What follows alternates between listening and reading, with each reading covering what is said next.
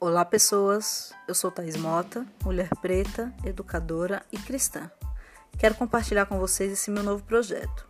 Contar histórias minhas e de outras pessoas, falar de alguns dos meus sentimentos, sensações e emoções. Vamos começar?